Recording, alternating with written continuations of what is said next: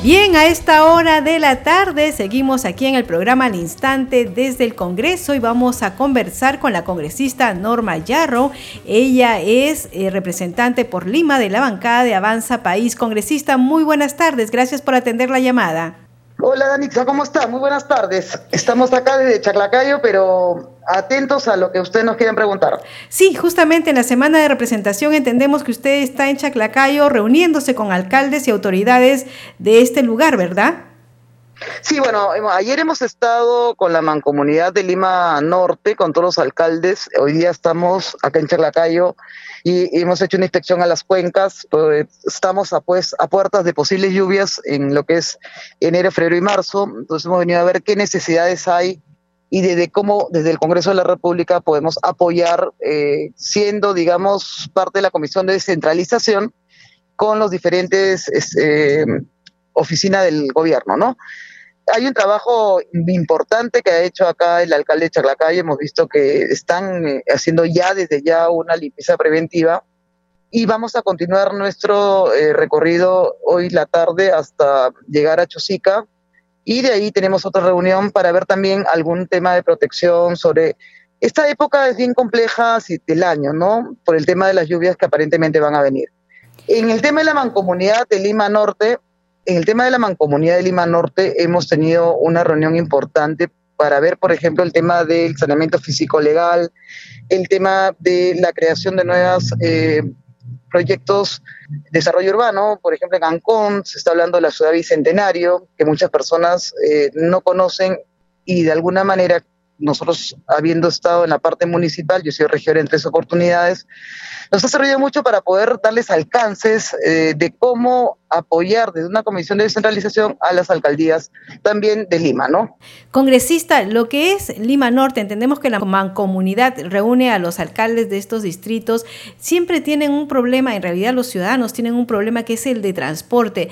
¿Desde el Congreso se puede eh, legislar o hacer algo al respecto para hacer que el transporte no le robe tantas horas de vida a los pobladores de ese cono? Sí, mira, hay un tema que primero que tenemos que buscar... Eh, un transporte como el metropolitano, por ejemplo, que pueda unir de las Limas, de acuerdo a Lima Norte a Lima Sur, pero es muy poco para la cantidad de población que tenemos. Lo segundo, hay que revisar la ley de la ATU, la creación de la Autoridad Autónoma del Transporte, porque ellos son ahora los que administran el transporte público en lo que es Lima Metropolitana, a excepción de los corredores que lo tiene la municipalidad.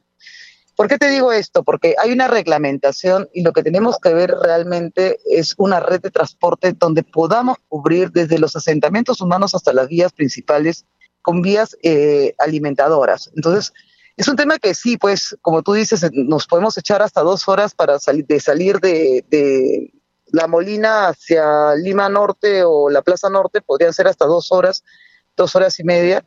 ¿Cuál es la idea de esta reunión de las mancomunidades? De que no se conviertan los distritos en distritos dormitorio, sino que empiecen a desarrollarse proyectos integrales para que la gente de Lima Norte se desarrolle en Lima Norte, inclusive hasta el tema educativo sería importante, se desarrolle en la zona con los vecinos del sector. Entonces, hay mucho que trabajar, como te digo, la experiencia que hemos tenido en las municipalidades nosotros nos puede ayudar a mirar eh, eh, el aspecto mucho más amplio. Así que nada, para adelante con las mesas de trabajo que estamos iniciando. Sí, congresista, otro tema de Lima Norte, eh, en realidad de varios sectores de, Lima, del país, es el tema de la seguridad ciudadana, ¿no? Pero, por ejemplo, Comas, Caraballo, a ciertas horas de la noche ya es intransitable porque hay mucha delincuencia. ¿Desde el Congreso se puede aportar algo en solucionar este problema? Sí, hay una comisión especial que es la de seguridad ciudadana que se estaba activando, pero hay un tema independiente que más que del Congreso tendríamos que verlo con el Ministerio del Interior a través de, de, la comisión también de centralización, que es el trabajo que realiza este los alcaldes, el serenazgo y los comisarios, ¿de acuerdo? Eso es un tema que es importante. Los fondos, por ejemplo, con que a veces se tienen que cubrir los gastos que, del apoyo de la Policía Nacional, el tema de combustible. Entonces, lo que hemos visto que, por ejemplo, existen muchas cámaras de seguridad en Lima Norte, con, con muy buenas centrales de comunicación, pero lo que no existe es el nexo completo, digamos, el apoyo total con la Policía Nacional, el Serenazgo y la misma municipalidad.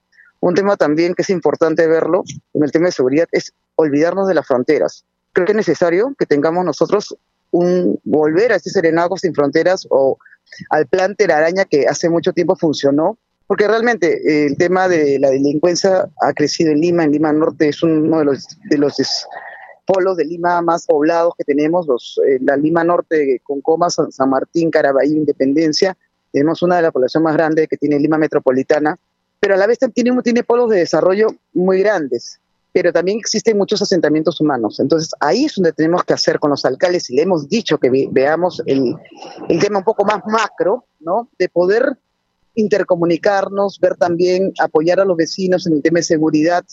Como te digo, es como empezar a poner un, un plano con estas mancomunidades que la verdad hay que incentivarlas, hay que ver la forma de, de repente inclusive darles un presupuesto porque sí funcionan muy bien como mancomunidad. Han logrado unirse estas cuatro limas. Así que, como te digo, a eso vamos, ¿no? Qué bien. Congresista, también sabemos que dentro del trabajo que usted está realizando aquí en el Parlamento, dentro de las iniciativas legislativas, ha presentado un proyecto de ley que tiene por objetivo establecer el marco normativo que permita simplificar y facilitar el proceso de donaciones, sobre todo ahora que estamos en plena pandemia de COVID, ¿verdad? Sí, sí, claro. Mira, este proyecto de quitar un poco el, trámite tan burocrático que es para el tema de donaciones, que es de gobierno a gobierno, es una iniciativa que la tuvimos nosotros desde el inicio de la campaña. Creo que en este momento lo que se ha visto muy eh, perjudicado ha sido el tema de las donaciones y creo que una de las trabas en la época más fuerte de la ola de la primera ola que tuvimos del COVID era la falta de donaciones y cómo se podían intermediar para que estas fueran dadas de, gobiernos a los diferentes eh, municipalidades, gobiernos locales, regionales, sobre todo gobiernos regionales, ¿no? Han habido plantas de oxígeno, por ejemplo, que han querido ser donadas, pero los trámites eran tan engorrosos que no facilitaban.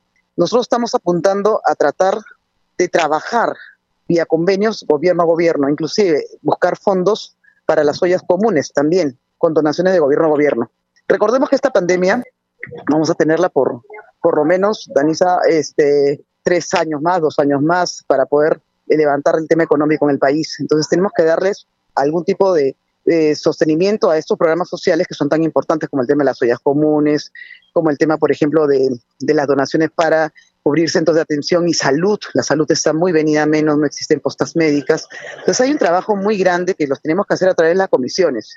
Y la que presido yo en descentralización es un ente facilitador, digamos, de poder tener los contactos con los gobiernos locales y regionales para facilitarles, ser el, congresista que facilitemos los trámites que se han quedado por la pandemia también paralizados. Tema de conectividad, por ejemplo.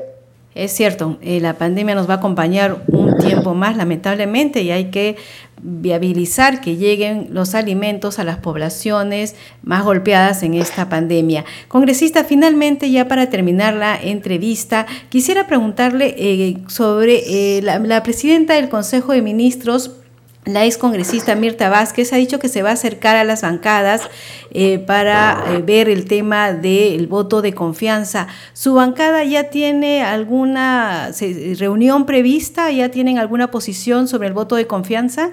Mira, nosotros eh, de forma individual hemos conversado, ¿no? hemos manifestado nuestra inquietud sobre dos ministerios, que es la educación, por la vinculación que tiene el ministro con el FENATET, y el, y el Ministerio del Interior, que bueno, ya se cae maduro todos los problemas que se están manifestando con el ministro Barrezuela. Eso lo hemos manifestado, estamos esperando eh, la reunión con Mirta Vázquez, la presidenta del Consejo de Ministros, todavía no tenemos ninguna fecha, este, pero sí, definitivamente yo creo que este acercamiento va por un solo fin, que es eh, buscar la gobernabilidad.